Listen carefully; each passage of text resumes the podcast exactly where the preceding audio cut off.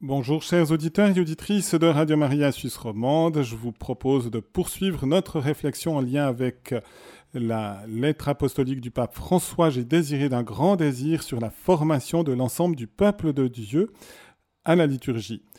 Hier, c'était la formation pour la liturgie, c'est-à-dire l'étude, l'approfondissement, on pourrait dire euh, presque un peu intellectuel, mais euh, dans le bon sens du terme. Et aujourd'hui, c'est la formation par la liturgie, c'est-à-dire par l'expérience de vivre la liturgie. Le pape insiste et on comprend que pour lui, c'est encore plus important. Nous sommes éduqués en vivant la liturgie d'une manière très concrète.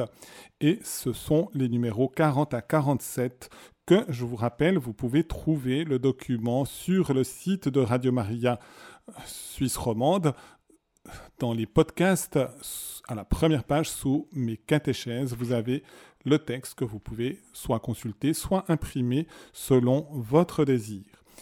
Et je vous propose de prendre une prière, toujours en lien aussi avec euh, la perspective de l'introduction, ou déjà fait pour beaucoup, de la nouvelle traduction du missel romain. Et donc à la fin du missel, ça permet aussi peut-être aux prêtres d'y être attentifs. À la fin, on a des annexes qui permettent de choisir des prières, soit pour nous préparer à la célébration eucharistique, soit aussi pour euh, enrichir notre action de grâce à la fin de la messe. Et je vous propose comme prière, vous verrez qu'elle a des liens avec le thème d'aujourd'hui qui insiste sur l'importance à la fois du corps et aussi des réalités symboliques qui font partie intégrante de la dimension concrète de la liturgie. Et c'est une prière d'un des grands chantres de l'Eucharistie, non seulement grand théologien, mais aussi grand poète, qu'est saint Thomas d'Aquin, puisqu'il avait aussi composé l'office du Saint-Sacrement. Ce ne fait pas partie de l'office du Saint-Sacrement, mais c'est une belle prière à l'Eucharistie de saint Thomas d'Aquin. Au nom du Père et du Fils et du Saint-Esprit. Amen. Dieu éternel et tout-puissant, Voici que j'avance vers le sacrement de ton Fils unique, notre Seigneur Jésus-Christ. Malade, je m'avance vers le médecin de la vie. Impur, vers la source de la miséricorde. Aveugle, vers la lumière de l'éternelle clarté. Pauvre et indigent, vers le Seigneur du ciel et de la terre. J'en appelle donc à ton immense générosité, afin que tu daignes soigner mon infirmité, laver mes souillures, illuminer mes cécités, enrichir ma pauvreté, vêtir ma nudité, ainsi je pourrai recevoir le pain des anges, le roi des rois et le seigneur des seigneurs. Avec le respect et l'humilité, la contrition et la ferveur, la pureté et la foi, la volonté et l'intention qui conviennent au salut de mon âme. Donne-moi, je t'en prie, de recevoir non seulement le sacrement du corps et du sang du Seigneur, mais aussi la réalité et la force de ce sacrement. Ô Dieu très doux, Donne-moi le corps de ton Fils unique, notre Seigneur Jésus-Christ, ce corps qu'il a pris de la Vierge Marie. Donne-moi de l'accueillir de telle manière que je mérite d'être incorporé à son corps mystique et d'être compté parmi ses membres. Ô Père très aimant, accorde-moi de contempler enfin à visage découvert dans l'éternité, ton Fils bien-aimé, que je m'apprête à recevoir ici-bas sous le voile du sacrement. Lui qui vit et règne pour les siècles des siècles. Amen. Au nom du Père et du Fils et du Saint-Esprit. Amen. Voilà, chers auditeurs, une très belle prière. J'aimerais justement vous, vous, Déjà, vous la commentez un tout petit peu dans la perspective de cette catéchèse à partir de la lettre du pape. Et en effet, il y a énormément de signes symboliques qui sont dedans. En effet, on dit que nous sommes malades spirituellement, c'est le péché. Et on évoque une réalité de mystère de Jésus, qu'il est le médecin de la vie, qui nous régénère dans la vie. On parle justement de notre impureté, et on dit il est la source de la miséricorde. La miséricorde, en arrière-fond, dans le monde biblique, c'est les entrailles de la mer. Et en quelque sorte, on sort des entrailles de la mer lorsqu'on s'éloigne de Dieu. C'est Dieu qui est à la fois Père et qui a des entrailles de mer. Et par sa miséricorde, il nous introduit de nouveau en son sein, à l'intérieur du mystère de Dieu. Aveugle. Et Jésus est révélé comme la lumière. Et là, on ne peut pas ne pas penser, par exemple, à l'évangile de Saint Jean, quand il guérit l'aveugle de naissance. Saint Jean, justement, a un très fort sens des réalités symboliques. C'est une guérison de la cécité. L'aveugle ne voit rien, par définition. Et au moment où Jésus guérit cet aveugle, il l'éclaire mais il l'éclaire encore plus profondément de sa lumière éternelle. Et d'une certaine manière, nous sommes tous des aveugles si nous ne sommes pas éclairés par le Christ. Mais on se rend compte que c'est donc un sens symbolique. À travers une guérison d'un aveugle, Dieu nous révèle que Jésus éclaire toutes les consciences, les cœurs, les intelligences, qu'il est la lumière de la vérité. On parle de pauvreté, d'indigence, et on parle de Jésus comme le Seigneur du ciel et de la terre, on aurait pu aussi dire qu'il est vraiment la richesse du royaume, qui vient combler notre pauvreté de sa richesse. Il est le trésor essentiel. Et donc on voit à travers toutes ces comparaisons toute une dimension symbolique.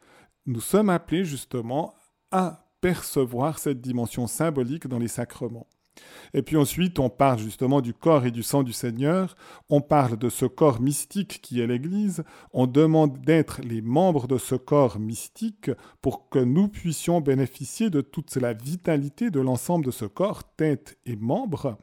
Et puis, on affirme encore qu'au terme de cette vie, lorsqu'on entrera dans l'éternité bienheureuse, eh bien, nous n'aurons plus besoin du symbolisme. Pourquoi? Parce que nous verrons à découvert tout ce que les symboles des sacrements et tout ce que Dieu nous a révélé à travers des signes sensibles, des réalités, des choses concrètes, eh bien, nous verrons ce mystère à découvert. Et par conséquent, à ce moment-là, nous n'aurons plus besoin eh bien, d'être conduits à l'invisible par le visible parce que nous aurons un contact direct, immédiat au visible. Et vous allez voir que le pape, eh bien, dans cette partie de sa lettre, va souligner ces éléments. Et donc le thème, c'est la formation par la liturgie.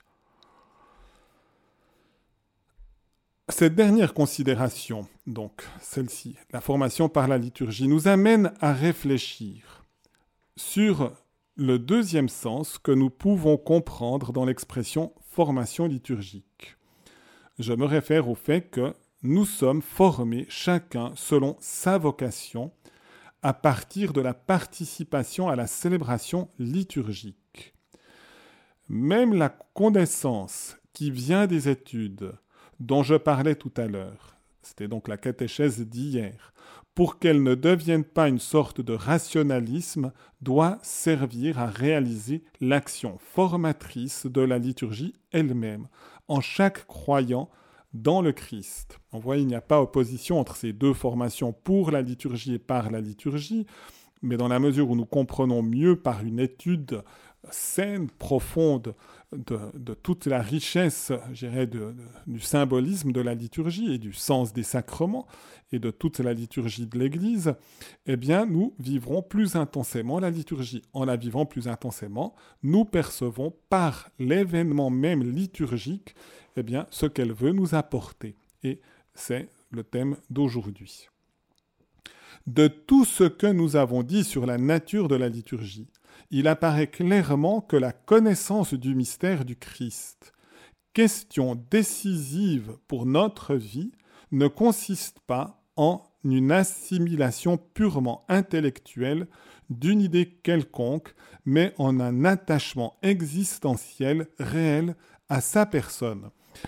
C'est important de comprendre cela. Ce n'est pas du tout un mépris de la dimension intellectuelle, d'une réflexion, on pourrait dire en profondeur, d'une nourriture pour l'intelligence, mais nous ne sommes pas situés simplement dans l'ordre des idées, mais par l'idée, j'ai déjà souligné cela dans la deuxième catéchèse, par l'idée, eh bien, nous sommes conduits à une réalité. On dit toujours, l'acte de foi ne se termine pas aux énoncés de la foi, mais à la réalité qu'il signifie, c'est-à-dire au mystère même de Dieu. Et par conséquent, c'est à travers justement cela une rencontre existentielle, réelle, avec la personne même de Jésus. C'est ça qui est important de découvrir. C'est une rencontre avec Jésus. En ce sens, la liturgie n'a pas pour objet la connaissance et sa portée n'est pas nécessairement pédagogique, même si elle a une grande valeur pédagogique. De nouveau, le pape fait référence à la constitution du Concile Vatican II sur la liturgie au numéro 33. Donc on peut être conduit au mystère de Dieu justement par la liturgie, mais ça sera plus profondément vraiment l'expérience même de la rencontre avec le Seigneur présent dans l'Eucharistie et qui agit par tous les sacrements avec des modalités différentes selon les sacrements. La liturgie est plutôt une louange, une action de grâce pour la Pâque du Fils, dont la puissance atteint nos vies. La célébration concerne la réalité de notre docilité à l'action de l'Esprit qui opère par elle jusqu'à ce que le Christ soit formé en nous. C'est Galates 4, 19. La pleine mesure de notre formation est notre conformation au Christ. Je le répète, il ne s'agit pas d'un processus mental abstrait, mais de devenir lui. Vous voyez, c'est très fort l'expression nous avons comme chrétiens à devenir Jésus. Alors, non pas que nous devenions la personne même de Jésus, mais comme membre de son corps qui est l'Église, nous lui sommes conformés. Nous vivons aussi les états même de Jésus. D'une certaine manière, selon les vocations, du reste, on va mettre plus ou moins tel ou tel aspect de la vie de Jésus. Par exemple, on, peut penser aux moines qui sont dans, le désert, dans la solitude, eh bien, ils exprimeront peut-être davantage ce qui était aussi la vocation de Jean-Baptiste, le mystère de Jésus, lorsqu'il est dans le désert, dans les tentations, et qu'il vainc finalement les puissances maléfiques. Mais si nous sommes dans une vocation de prédication, alors ce sera plutôt Jésus dans la prédication. Si nous avons le don, par exemple, de guérison, ou tout simplement si nous sommes un soignant, même sans don exceptionnel de, charisme de guérison, mais que nous mettons notre énergie au service finalement des malades, eh bien, nous aurons à exprimer finalement la tendresse que Jésus a manifestée à l'égard des malades et de toutes les situations de précarité. Si justement nous avons le soin des pauvres, eh bien nous montrerons aussi le visage de Jésus qui vient à la rencontre des pauvres pour les enrichir de sa pauvreté. Si nous sommes dans l'épreuve, nous-mêmes malades ou proches de la mort, nous allons manifester du mystère de Jésus, eh bien son agonie, les souffrances de sa passion, si nous sommes dans un moment vraiment aussi de grande joie et de grande lumière et de grande euh, force spirituelle, eh bien peut-être que nous faisons d'une certaine manière l'expérience de sa résurrection. Et donc on voit quand Jésus est par exemple en prière, eh bien il va susciter aussi notre vie de prière. Quand nous célébrons l'Eucharistie, nous avons toujours aussi à nous souvenir de ce moment si essentiel, on peut dire inoubliable, puisqu'il est perpétué à travers toute l'histoire de l'Église de l'institution de la scène du Seigneur. Et donc, vous voyez, tous ces aspects sont une manière de devenir Jésus, tout en gardant notre personnalité, mais nous devenons Jésus. Et l'Eucharistie est le lieu par excellence de cette assimilation entre Jésus qui nous transforme en lui et nous qui nous laissons transformer par lui. Et c'est cela, cette docilité. Je me souviens d'un article de presse où il était dit avec euh, ironie et même avec mépris en disant le Vatican euh, voudrait que, que, nous soyons dociles. Alors, on peut comprendre cette expression d'une manière tout à fait étriquée, docile, c'est-à-dire des moutons qui sont comme des esclaves, qui n'ont aucune euh, dimension de responsabilité personnelle, mais nous avons aussi à comprendre que la docilité que le Vatican souhaite, c'est la docilité que Jésus souhaite. Et cette docilité, c'est une docilité à l'Esprit Saint, et donc à l'Esprit de Jésus, qui est l'Esprit de vérité, qui est l'Esprit d'amour. Et si nous nous laissons guider par l'Esprit Saint, alors il nous conduit à ressembler à Jésus et à nous unir à Jésus, et par Jésus à nous unir au Père. Et il enrichit notre être de cette grandeur du mystère de Dieu qui veut nous habiter et qui veut prendre toute la place en nous. C'est dans ce but qu'est donné l'Esprit, dont l'action est toujours et uniquement de façonner le corps du Christ. Voyez, l'Esprit ne peut pas faire autre chose que de façonner notre humanité pour la rendre semblable au corps du Christ, et c'est ça le mystère de l'Église. Il en est ainsi du pain eucharistique et de chacun des baptisés appelés à devenir toujours plus ce qui a été reçu comme don au baptême à savoir être membre du corps du Christ. Léon le Grand écrit Notre participation au corps et au sang du Christ n'a d'autre fin que de nous faire devenir ce que nous mangeons. Et donc ici, vous voyez, il y a cette importance de devenir ce que nous mangeons, et c'est Jésus qui nous transforme en lui lorsque, avec profondeur, avec docilité, celle de l'Esprit Saint, nous consommons le sacrement de l'Eucharistie, le sacrement du corps et du sang du Christ. Et en quelque sorte, nous déployons la richesse de notre baptême, puisque par le baptême, nous vivons de la vie de Dieu et nous devenons membres du corps du Christ, et donc membres les uns des autres et membres donc de cette unique Église qui est l'épouse de Jésus. Et je vous propose de faire une toute petite pause maintenant musicale en laissant justement nos cœurs aussi être imprégnés par ce désir de l'Eucharistie. Et si vous avez une question, si vous voulez intervenir, je vous rappelle que vous pouvez le faire au 021 313 43 90.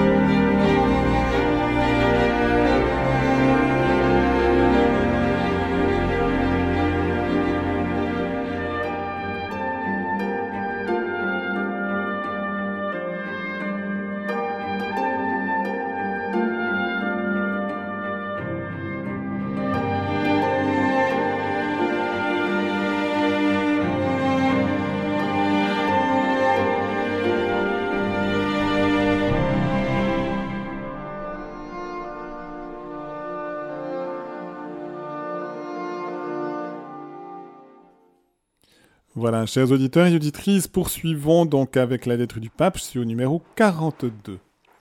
Donc cet engagement existentiel se produit en continuité et en cohérence avec la méthode de l'incarnation de manière sacramentelle. L'incarnation, c'est déjà une visibilité du mystère de Dieu par l'humanité du Christ.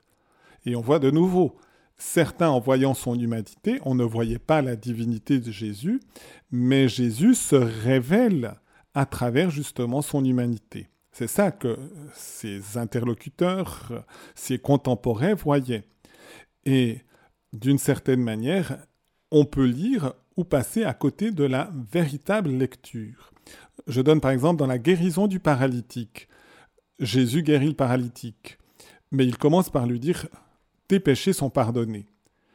Ou c'est un usurpateur, ou il est Dieu, parce que contrairement aux prêtres où nous disons que c'est au nom du Père et du Fils et du Saint-Esprit que nous pardonnons les péchés, Jésus, manifestement, pardonnait les péchés du paralytique par sa propre autorité. Et par conséquent, comme le péché est une offense à Dieu, seul Dieu peut pardonner les péchés. C'est du reste, ils avaient bien compris cela en disant, mais il blasphème parce que seul Dieu peut pardonner les péchés. Ou il blasphème, ou il est Dieu. Et c'est certaine manière, à travers ce que dit Jésus, on est conduit au mystère de Dieu. Jésus ne dit pas habituellement Je suis Dieu. Mais il pose des gestes, il dit des paroles que si notre cœur est ouvert, nous pouvons reconnaître son identité en profondeur. Et c'est ce qui progressivement va se réaliser pour ses apôtres, et en particulier la profession de foi de Saint Pierre qui dit Tu es le Fils de Dieu, voilà, tu es celui qu'Israël attend le Messie, le Sauveur, mais en reconnaissant ici le mystère de l'incarnation. Jésus peut comprendre qu'on ne comprend pas en disant je peux être un usurpateur en découvrant seulement de, à travers ses paroles que soit il prétend être Dieu ou il est Dieu, et donc il donne un signe pour aider à comprendre. Et le premier signe qu'il donne à ses interlocuteurs incrédules, c'est de dire il surprend leurs pensées sans qu'il les ait exprimées. Or, de nouveau, seul Dieu connaît le secret des cœurs. Or, Jésus les surprend, disant, vous êtes en train de penser ça. Et il le dit avec délicatesse, mais les pharisiens auraient pu dire, mais comment ça se fait qu'il sait ce qu'on est en train de penser maintenant? Et de nouveau, à travers cela, ça aurait dû les conduire à dire, mais seul Dieu connaît le secret des cœurs. Puis ensuite, Jésus donne un signe en disant, eh bien, pour vous compreniez que le Fils de l'homme que je suis a le pouvoir de pardonner les péchés, il dit au paralytique, lève-toi, il marche. Et cette fois-ci, c'est un signe visible à travers cette guérison. Et de nouveau, à travers ces choses-là, on est conduit à l'invisible du mystère de Jésus, où on peut passer à côté. Et les sacrements, d'une certaine manière, c'est un prolongement de l'incarnation. Par exemple, dans, la tradition, on a vu les sacrements comme les habits de Jésus en quelque sorte. Vous vous souvenez, cette femme qui vient toucher, et en disant, si je peux seulement toucher la frange de, son habit, je serai sauvée, alors qu'elle avait des hémorragies depuis fort longtemps. Et quand elle la touche, une force sort de Jésus qui la guérit. Et Jésus se retourne en disant, mais qui c'est qui m'a touché? Puis les apôtres lui disent, mais tout le monde est en train de te bousculer, pourquoi tu poses cette question? Mais il savait qu'une avait touché physiquement mais aussi avec foi spirituellement. Et vous voyez, c'est de nouveau cela. Lorsqu'on s'approche des sacrements, c'est comme cette femme qui s'approche de son habit. Si on comprend que l'habit va manifester la dignité de Jésus, on comprend qu'à travers les sacrements, c'est Jésus lui-même qui agit et qui nous rejoint et qui nous transforme. Et donc, chaque sacrement devrait conduire au mystère de Jésus et de vivre finalement de sa vie. Et donc c'est cela qui est important. La liturgie se fait avec des choses qui sont l'exact opposé des abstractions spirituelles. Et le pape énumère le pain, le vin, l'huile, l'eau, les parfums, le feu, les cendres, la pierre, les tissus, les couleurs, le corps, les mots, les sons, les silences, les gestes, l'espace, le mouvement, l'action, l'ordre, le temps, la lumière. Voyez, et on pourrait encore continuer la liste. Toutes ces choses-là sont des choses concrètes, visibles, sensibles, matérielles. Et voyez, il n'y a aucun mépris de la matière. Dans les religions orientales et dans le monde antique autre que le monde biblique, on avait un mépris de la matière. On considérait la matière comme négative, même comme œuvre du démon ou d'une force mauvaise, et il fallait se libérer de la matière. Or, dans le monde biblique et chrétien, tant juif que, chrétien, eh bien, on sait que la matière est une œuvre du Créateur et donc est une œuvre bonne que Dieu a voulu la matière. Et donc aussi la matière est porteuse de grâce et peut conduire à la grâce. Et c'est pourquoi nous n'avons pas à mépriser, le pape va le souligner, à mépriser notre corps, parce que notre corps qui est quelque chose de matériel, eh bien, est appelé aussi à être sanctifié, non seulement l'âme, mais aussi le déploiement de la richesse divine dans l'âme va se déployer aussi dans le corps. Et c'est entre autres aussi la, transfiguration de Jésus sur la montagne manifeste que la richesse intérieure de Jésus se déploie aussi dans la matière et dans la masse, on peut dire, de son corps. Et le fait de l'incarnation, Dieu n'a pas choisi de s'unir à une âme seule, mais à une âme qui est unie au corps. Et par conséquent, Dieu lui-même s'est uni à la matière dans la personne du Verbe de Dieu, dans le mystère de l'incarnation. D'où l'estime de la matière, et que la matière est un lieu qui va nous révéler le mystère de Dieu, et qui va aussi être un instrument pour nous communiquer sa grâce. Toute la création est une manifestation de l'amour de Dieu, et à partir du moment où ce même amour s'est manifesté dans sa plénitude dans la croix de Jésus, toute la création a été attirée vers lui. C'est toute la création qui est assumée pour être mise au service de la rencontre avec le Verbe, incarné, crucifié, mort, ressuscité, monté vers le Père.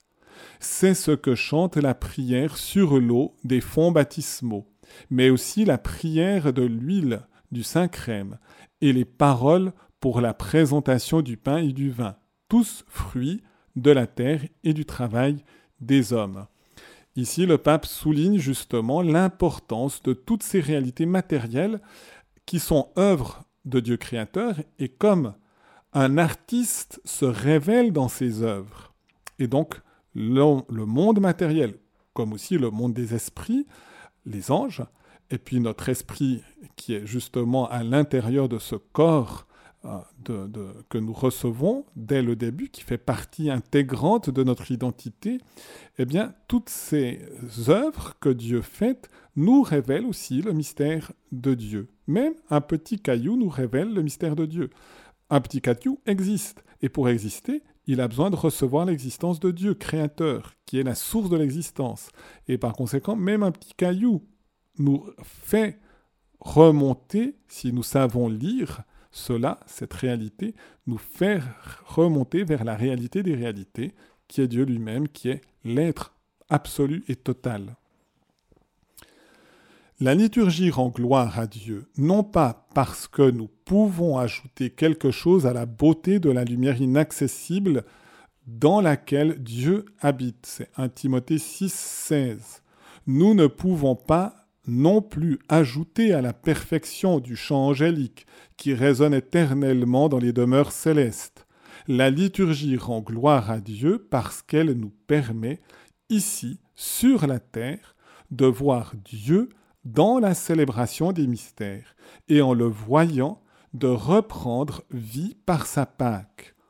Nous qui étions morts par nos péchés et qui avons été rendus à la vie avec le Christ, nous sommes la gloire de Dieu. C'est par la grâce que nous avons été sauvés. C'est Éphésiens 2.5. Irénée, le pape l'a désigné comme le docteur de l'unité, nous le rappelle. La gloire de Dieu est l'homme vivant, et la vie de l'homme consiste dans la vision de Dieu. Si déjà la révélation de Dieu par la création donne la vie à tous les êtres vivants sur terre, combien plus la manifestation du Père par le Verbe est-elle cause de la vie pour ceux qui voient Dieu Ici, il y a donc cette distinction entre l'œuvre créatrice, puis maintenant, mais à partir de cette création, l'œuvre rédemptrice, Dieu reprend toute sa création avec son Fils en l'unissant à notre humanité, et par cette humanité, unie au Verbe de Dieu, eh bien, progressivement, toute cette dimension de l'incarnation rédemptrice va passer aussi dans les êtres humains et par les êtres humains, même dans le monde matériel, et va restaurer ce monde matériel. Et donc, on a comme deux livres qui a un seul auteur, le livre de la création et maintenant le livre de la révélation, et qui justement s'exprime pleinement dans le Fils unique qui s'est fait homme dans le mystère de l'incarnation rédemptrice à travers tout ce qu'il a vécu et après à travers son déploiement encore dans l'humanité qui va constituer son épouse, former son épouse qui est l'Église. Guardini écrit C'est ainsi que s'ébauche la première tâche du travail de formation liturgique. L'homme doit retrouver sa puissance symbolique. C'est une responsabilité pour tous, pour les ministres, ordonnés comme pour les fidèles. La tâche n'est pas facile car l'homme moderne est devenu analphabète. Il ne sait plus lire les symboles. Il en soupçonne à peine l'existence. Cela se produit également avec le symbole de notre corps. Ici, le pape va faire comme un zoom sur le corps humain il est un symbole, parce qu'il est une union intime de l'âme et du corps. Il est la visibilité de l'âme spirituelle dans l'ordre corporel. Et en cela consiste l'unicité humaine, la spécificité de la personne irréductible à toute autre forme d'être vivant. Et en effet, le corps humain est façonnée, formée par une âme, et cette âme est immortelle.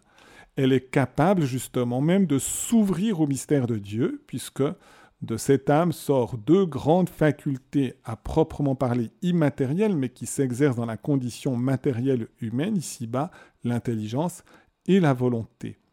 Et par conséquent, en voyant les expressions de la vie humaine, nous sommes conduits à reconnaître l'âme dans son unicité, dans son immortalité également. Et en découvrant l'âme, eh bien, nous en découvrons aussi l'origine immédiate et qui est Dieu. Dieu façonne la matière au cours des âges. C'est lui qui a créé aussi la matière, mais seulement il y travaille pour le développement à partir, je dirais, de, matière précédente. On arrive à une nouvelle forme de matière. Mais lorsque Dieu, pour chaque être humain, bien intervient dans sa conception, il donne justement une âme immortelle qui sort immédiatement des mains de Dieu et donc de son acte créateur. Et si nous savons lire la dimension du corps, nous comprenons que ce corps appartient à une âme qui a cette dimension immortelle et à travers cela, nous pouvons de nouveau avoir quelque chose du mystère de Dieu d'une manière beaucoup plus profonde. On arrivera même à travers en raison aussi de l'aide de la révélation, à découvrir dans l'âme des images de Dieu et l'image de Dieu même, Trinité, Père, Fils et Saint-Esprit.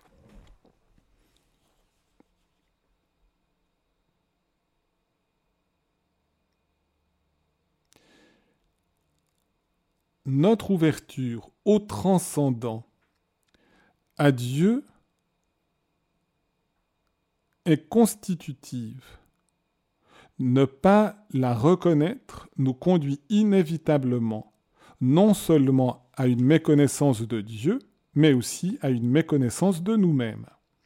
Il suffit de regarder la manière paradoxale dont le corps est traité à un moment soigné, de manière presque obsessionnelle, inspiré par le mythe de l'éternelle jeunesse, et à un autre moment réduisant le corps à une matérialité à laquelle on refuse toute dignité. Le fait est que l'on ne peut pas donner de valeur au corps en partant uniquement du corps lui-même. Tout symbole est à la fois puissant et fragile. S'il n'est pas respecté, s'il n'est pas traité pour ce qu'il est, il se brise, perd sa force, devient insignifiant.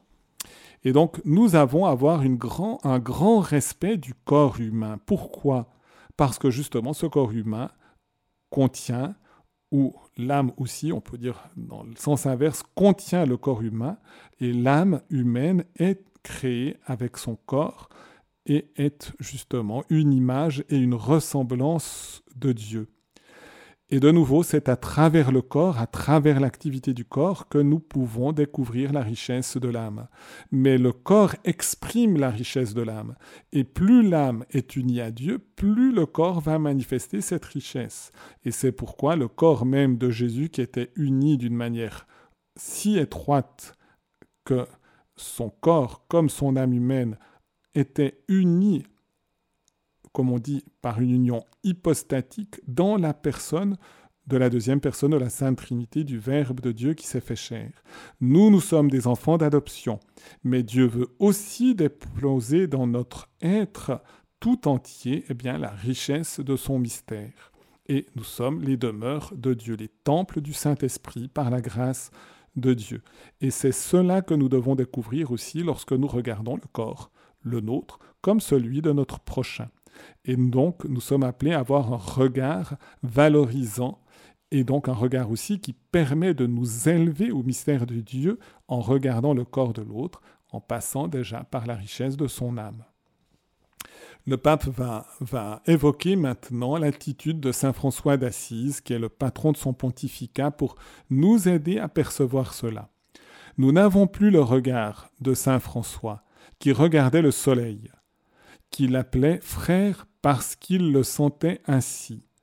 Le voyait, il dit des expressions en, italien, donc beau et rayonnant comme une grande splendeur, et émerveillé chantait.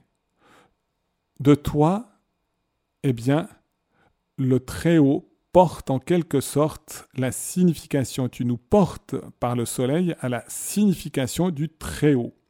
Et en effet, si nous regardons le soleil avec sa luminosité, son rayonnement qui éclaire toute la terre, on comprend que finalement Dieu est comme un soleil qui éclaire toute notre humanité. Et en regardant le soleil, c'est cela qu'on devrait aussi entrevoir du mystère de Dieu. Le soleil nous manifeste aussi le mystère de Dieu mais comme le corps va nous manifester d'une manière encore plus intime et plus profonde et avec encore plus d'amour le mystère de Dieu. Le fait d'avoir perdu la capacité de saisir la valeur symbolique du corps et de toute créature rend le langage symbolique de la liturgie presque inaccessible à la mentalité moderne. Et pourtant, il ne peut être question de renoncer à ce langage. On ne peut y renoncer parce que c'est ainsi que la Sainte Trinité a choisi de nous atteindre à travers la chair du Verbe. Il s'agit plutôt de retrouver la capacité d'utiliser et de comprendre les symboles de la liturgie. Nous ne devons pas perdre espoir, car cette dimension en nous comme je viens de le dire, est constitutive. Et malgré les méfaits du matérialisme et du spiritualisme, donc ceux qui ne voient que la matière sans voir autre chose à travers la matière, ou ceux qui veulent mépriser la matière par un spiritualisme qui est angélique, mais dans le mauvais sens du terme, qui ne correspond pas à la nature humaine, tous deux, donc nous dit le pape, négateurs de l'unité de l'âme et du corps, elle est toujours prête à ressurgir comme toute vérité. Donc parce que nous sommes constitués ainsi de la matière de notre corps uni à notre âme immortelle, spirituelle, eh bien, nous avons en nous les germes pour pouvoir vivre le symbolisme aussi de la liturgie et de comprendre cela. Je termine avant la pause musicale où je vous propose un chant justement eucharistique Voici le corps et le sang du Seigneur pour nous y aider. Cette dernière comparaison que j'ai déjà évoquée, mais celle de l'artiste. Un artiste peut faire une œuvre, que ce soit une œuvre musicale, une œuvre picturale ou toute autre œuvre, même, euh, une œuvre littéraire. Eh bien, en quelque sorte, l'artiste fait une œuvre, elle a telle ou telle qualité, mais en même temps, l'artiste lui-même se révèle à travers cette œuvre. Et nous sommes appelés justement à travers une œuvre à découvrir. Quand on pense par exemple à certains romans, eh bien, quand l'âme est pure, les romans sont purs, même lorsqu'ils parlent des réalités, on pourrait dire euh, de mal, de péché, etc. Mais on sent que l'âme de l'artiste, de l'auteur, eh bien, nous conduit à trouver la vraie valeur, à dire oui, là c'est mal, mais je, on ne sent pas dans l'artiste une complicité avec ce mal. Par contre, il y en a d'autres parce que leur intérieur est aussi vicié, faussier, euh, eh bien, ils vont aussi chercher par l'œuvre qu'ils sont en train de réaliser à nous conduire aussi dans cette complicité mauvaise avec le mal et, à rabaisser finalement notre dignité. Et donc c'est pour ça que c'est important. Lorsqu'on regarde et qu'on analyse une œuvre d'art, qu'on en trouve, qu'on en regarde le sujet, mais en même temps qu'on essaie de découvrir aussi à travers cette œuvre qu'est-ce qu'elle nous révèle de l'artiste. Et d'une certaine manière, c'est la même chose avec Dieu. Dieu se révèle dans sa création, il se révèle aussi dans le mystère de Jésus, et il se révèle dans l'Église et dans les sacrements qui unissent finalement la vie du Christ et la vie de l'Église. Faisons une petite pause musicale et si vous voulez intervenir au 021 313 43 90, peut-être pour dire la richesse justement de ce que vous découvrez à travers des signes sensibles et matériels du mystère de Dieu, eh bien, vous serez les bienvenus.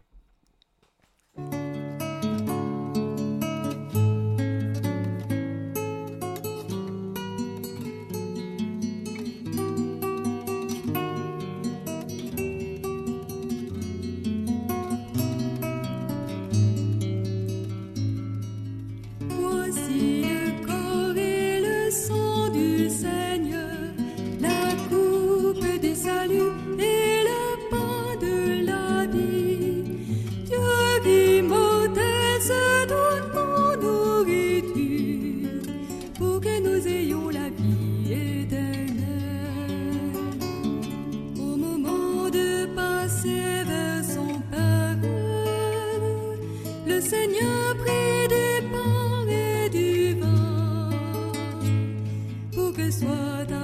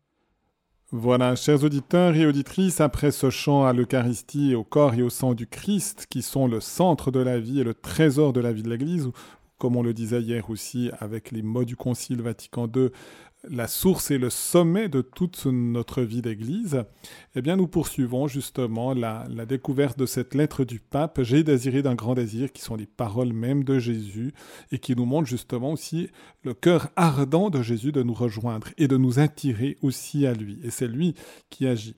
Et donc, je rappelle qu'au cours de ces catéchèses, si vous le souhaitez, vous pouvez intervenir en appelant 021 313 43 90 et peut-être de dire justement bien la force de la liturgie dans votre vie, et spécialement de la liturgie eucharistique ou des autres sacrements, parce qu'ils nous révèlent le mystère même de Dieu et ils agissent pour nous transformer, nous purifier et nous sanctifier. Le pape poursuit. Ainsi, la question que je veux poser est la suivante. Comment pouvons-nous redevenir capables de symboles? Donc, de savoir lire dans des choses concrètes ce qu'elles doivent nous révéler de l'invisible. Puisque le mot symbole veut dire jeter ensemble. C'est l'ensemble de la visibilité et de l'invisibilité. Comment pouvons-nous à nouveau savoir les lire et être capables de les vivre? Nous savons bien que la célébration des sacrements, par la grâce de Dieu, est efficace en soi. Le pape fait référence à l'expression consacré de la théologie ex opere operato. Je vais y revenir. Mais cela ne garantit pas le plein engagement des personnes sans une manière adéquate de se situer par rapport au langage de la célébration. Une lecture symbolique n'est pas une connaissance purement intellectuelle, ni l'acquisition de concepts, mais plutôt une expérience vitale. J'aimerais justement souligner cette expression ex opere operato, donc de soi efficace. Quand le prêtre célèbre l'Eucharistie, c'est mieux s'il est saint. Mais il, peut ne pas être saint, il peut même être dans une situation de péché lorsqu'il célèbre l'Eucharistie et qu'il consacre l'Eucharistie, qu'il a l'intention de faire ce que fait l'Église lorsqu'elle célèbre l'Eucharistie, et donc de faire ce que Jésus a confié à l'Église et aux apôtres et à leurs successeurs et aux prêtres, eh bien, quelle que soit sa dignité, le sacrement est réalisé. Le pain devient le corps de Jésus, le vin devient le sang de Jésus. Et c'est vrai indépendamment de sa dignité. Par contre, percevoir le sacrement en pouvant vivre intensément ce sacrement, cela dépend des dispositions de celui qui vit le sacrement. Donc, si le prêtre est pécheur, lorsqu'il vit le sacrement, non plus comme prêtre, mais comme fidèle, cette fois-ci, eh bien, il ne va pas percevoir la force de ce sacrement. Il ne sera pas purifié, il ne sera pas sanctifié. Il pourra même être dans l'inverse. Si le geste est foncièrement faux, s'il devient un mensonge parce qu'on signifie notre union au Christ et en réalité, dans notre vie concrète, quotidienne, on dit exactement l'inverse, eh bien, il y a comme contradiction, il y a mensonge, et Saint Paul utilisera cette expression très forte, on boit et on mange sa propre condamnation. C'est vrai de tout fidèle, même si le prêtre est pécheur, si le fidèle est avec un cœur tout ouvert lorsqu'il s'approche de l'Eucharistie, eh bien, les fruits du sacrement ne sont pas empêchés par l'indignité du ministre. Il a réellement célébré l'Eucharistie. Mais le fidèle qui communie et qui s'unit à ce sacrement recevra lui-même, à la mesure du don de lui-même à ce mystère, eh bien, la mesure d'une transformation et d'une sanctification intérieure. Donc, indépendant du ministre, mais pas indépendant des dispositions de celui qui reçoit le sacrement. Et donc, plus les dispositions sont bonnes, intense, fervente, plus nous vivons intensément parce que nous le comprenons d'une manière existentielle, ce mystère que nous célébrons, plus nous allons recevoir des forces. D'où la formation liturgique par la liturgie. Plus nous sommes intensément en communion avec ce mystère, plus eh bien, il porte des fruits dans notre vie. Donc, indépendant des dispositions du ministre, mais pas indépendant des dispositions du fidèle qui reçoit le sacrement.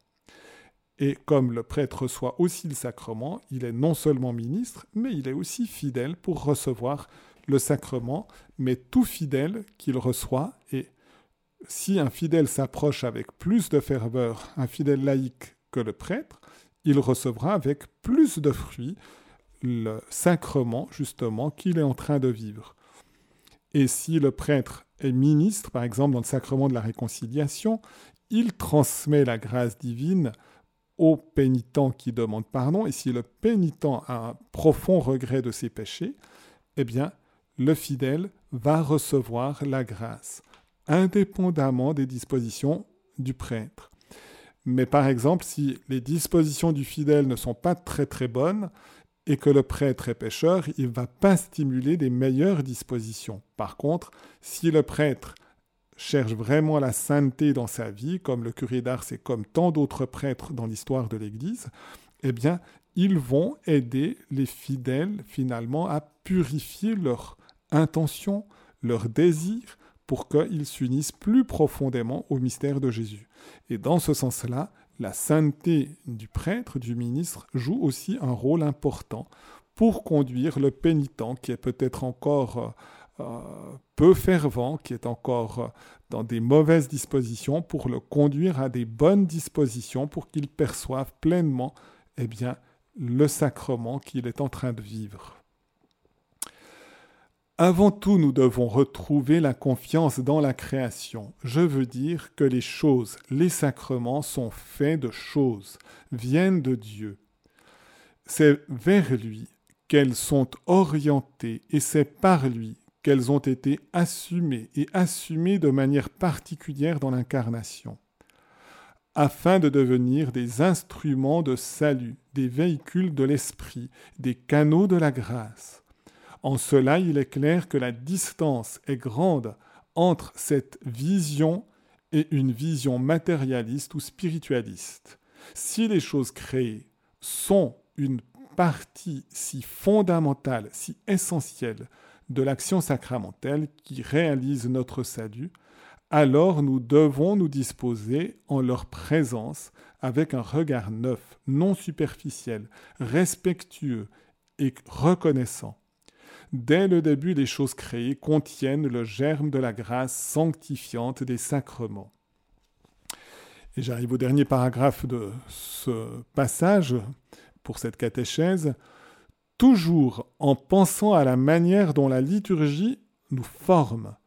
Une autre question décisive est l'éducation nécessaire pour pouvoir acquérir l'attitude intérieure qui nous permettra d'utiliser et de comprendre les symboles liturgiques. Donc toujours cette formation pour à la fois pour la liturgie et par la liturgie. Permettez-moi de l'exprimer d'une manière simple. Je pense aux parents, ou plus peut-être aux grands-parents, mais aussi à nos pasteurs et catéchistes. Beaucoup d'entre nous ont appris d'eux la force des gestes de la liturgie. Et le pape va donner un exemple. Le signe de la croix, l'agenouillement, les formules de notre foi, on les a appris, peut-être sur les genoux de notre maman ou de notre grand-maman ou de notre grand-papa, ou par un catéchiste ou par un prêtre. Peut-être n'avons-nous pas de souvenir de cet apprentissage, mais nous pouvons facilement imaginer le geste d'une grande main qui prend la petite main d'un enfant et l'accompagne lentement en traçant pour la première fois sur son corps le signe de notre salut. Des paroles accompagnent le mouvement, elles aussi dites lentement, presque comme si elles voulaient s'approprier chaque instant du geste, prendre possession de tout le corps, au nom du Père et du Fils et du Saint-Esprit. Amen. Et puis la main de l'enfant est laissée seule, et on la regarde répéter toute seule avec une aide toute proche en cas de besoin. Mais ce geste est maintenant consigné comme une habitude qui va grandir avec lui, en lui donnant un sens que seul l'Esprit sait lui donner. Dès lors, ce geste, avec sa force symbolique, est à nous. Il nous appartient, ou mieux, nous lui appartenons. Il nous donne une forme. Nous sommes formés par lui. Il n'est pas nécessaire de faire beaucoup de discours ici. Il n'est pas nécessaire d'avoir tout compris dans ce geste. Ce qu'il faut, c'est être petit à la fois en l'enseignant et en le recevant. Le geste, le reste est l'œuvre de l'esprit. C'est ainsi que nous sommes initiés au langage symbolique. Nous ne pouvons pas nous laisser dépouiller d'une telle richesse. En grandissant, nous aurons d'autres moyens de comprendre, mais toujours à condition de rester petits. Et je conclurai par une toute petite anecdote euh, un peu humoristique sur le signe de la croix. C'est du reste une des manières dont je transmets des fois le signe de la croix aux enfants. On, raconte que c'est dans la vie de Saint Ignace, alors je pense que l'histoire est inventée, où un petit enfant, tout d'un coup, est, vu par Saint Ignace en train de faire un signe de croix en faisant un geste, vous ne pouvez pas me le voir à la radio, mais un geste comme un petit gribouillis sur son corps.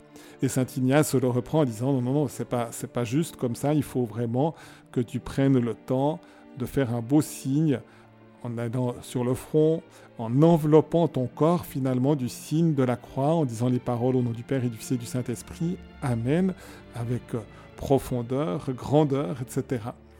Et puis le petit enfant dit à Saint Ignace, mais Saint Ignace, moi j'ai regardé vos, religieux faire le signe de croix, puis je les ai imités. J'ai vu comment ils faisaient, ils font comme ça, comme le petit gribouillis qu'il était en train de faire. Et puis Saint Ignace lui dit, non, non, moi je ne crois pas, mes religieux font un beau signe de croix, je suis convaincu de ça. Puis le petit enfant a fait une petite farce pour essayer de prouver à Saint Ignace qu'il avait raison, qu'il lui disait la vérité. À la place de l'eau bénite pour l'accès à l'église, il a mis de l'encre. Et les religieux ne sont pas rendus compte qu'en trempant leurs doigts dans le bénitier, ils avaient mis de l'encre.